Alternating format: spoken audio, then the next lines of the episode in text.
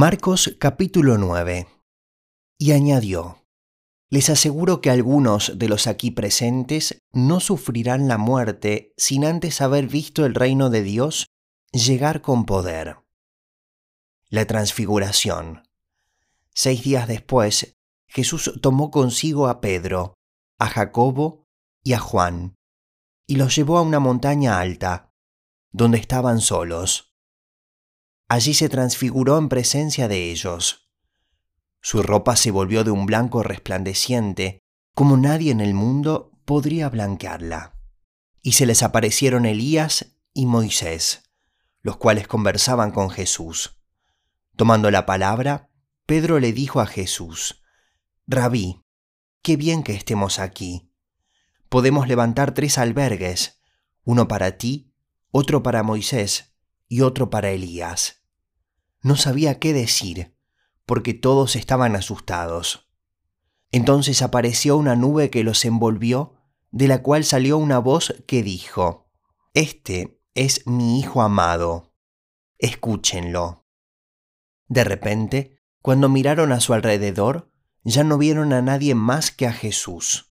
Mientras bajaban de la montaña, Jesús les ordenó que no contaran a nadie lo que habían visto, hasta que el Hijo del Hombre se levantara de entre los muertos. Guardaron el secreto, pero discutían entre ellos qué significaría eso de levantarse de entre los muertos. ¿Por qué dicen los maestros de la ley que Elías tiene que venir primero? le preguntaron. Sin duda, Elías ha de venir primero para restaurar todas las cosas, respondió Jesús. Pero entonces, ¿cómo es que está escrito que el Hijo del Hombre tiene que sufrir mucho y ser rechazado. Pues bien, les digo que Elías ya ha venido y le hicieron todo lo que quisieron, tal como está escrito de él. Jesús sana a un muchacho endemoniado. Cuando llegaron a donde estaban los otros discípulos, vieron que a su alrededor había mucha gente y que los maestros de la ley discutían con ellos.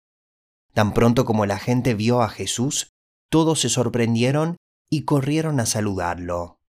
¿Qué están discutiendo con ellos? les preguntó. Maestro, respondió un hombre de entre la multitud, te he traído a mi hijo pues está poseído por un espíritu que le ha quitado el habla.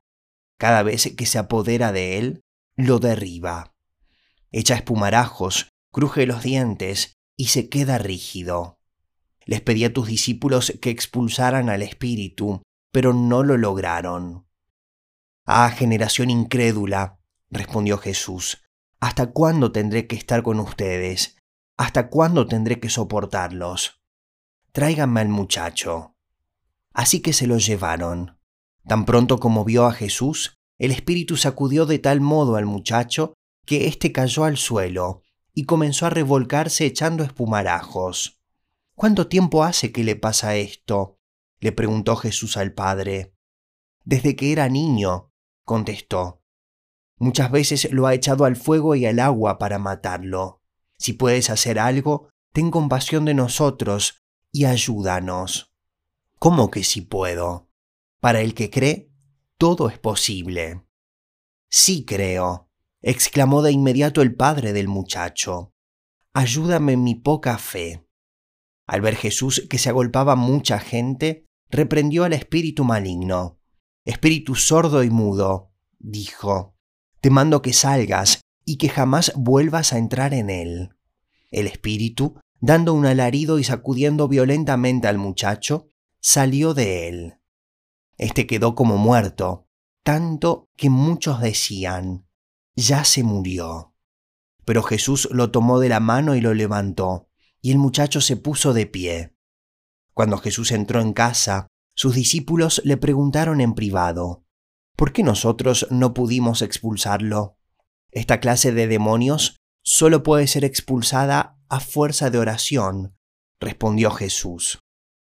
Dejaron aquel lugar y pasaron por Galilea, pero Jesús no quería que nadie lo supiera, porque estaba instruyendo a sus discípulos.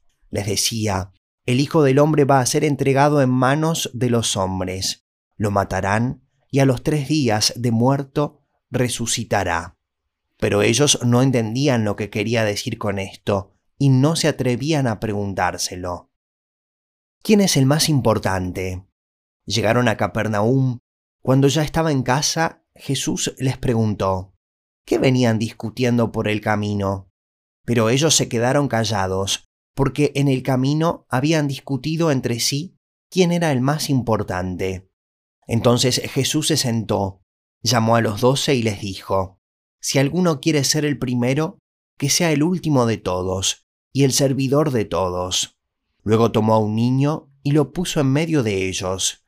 Abrazándolo, les dijo, El que recibe mi nombre a uno de estos niños, me recibe a mí, y el que me recibe a mí, no me recibe a mí, sino al que me envió. El que no está con nosotros está a favor de nosotros. Maestro, dijo Juan, vimos a uno que expulsaba demonios en tu nombre, y se lo impedimos porque no es de los nuestros. No se lo impidan, replicó Jesús. Nadie que haga un milagro en mi nombre puede a la vez hablar mal de mí. El que no está contra nosotros está a favor de nosotros. Les aseguro que cualquiera que les dé un vaso de agua en mi nombre, por ser ustedes de Cristo, no perderá su recompensa. El hacer pecar. Pero si alguien hace pecar a uno de estos pequeños que creen en mí, más le valdría que le ataran al cuello una piedra de molino y lo arrojaran al mar. Si tu mano te hace pecar, córtatela. Más te vale entrar en la vida manco que ir con las dos manos al infierno, donde el fuego nunca se apaga. Y si tu pie te hace pecar, córtatelo. Más te vale entrar en la vida cojo que ser arrojado con los dos pies al infierno. Y si tu ojo te hace pecar, sácatelo. Más te vale entrar tuerto en el reino de Dios que ser arrojado con los dos ojos al infierno, donde su gusano no muere y el fuego no se apaga. La sal con que todos serán sazonados es el fuego. La sal es buena, pero si deja de ser salada, ¿cómo le pueden volver a dar sabor? Que no falte la sal entre ustedes, para que puedan vivir en paz unos con otros.